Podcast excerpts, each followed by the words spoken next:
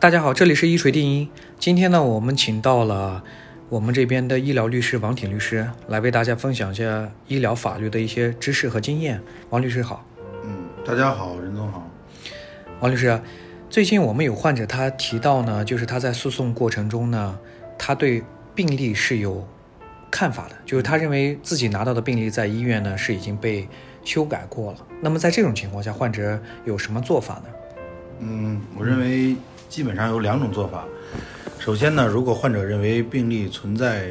篡改或者说删改的这种情况，那么可以在庭审中要求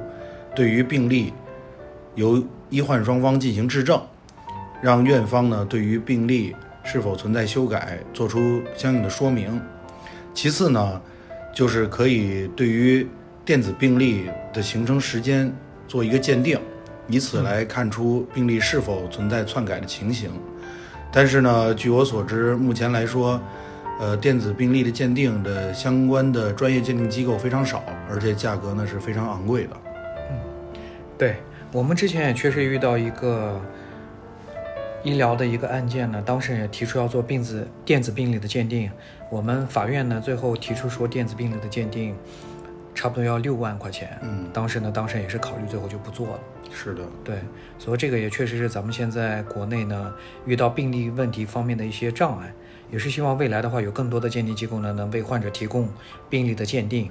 甚至也可以把这个电子病例的鉴定的价格呢可以大幅下降，让更多的患者有可以更方便的去维权。是的，嗯，那么我们今天的分享就到这里，我们下期节目再见，再见，感谢王律师。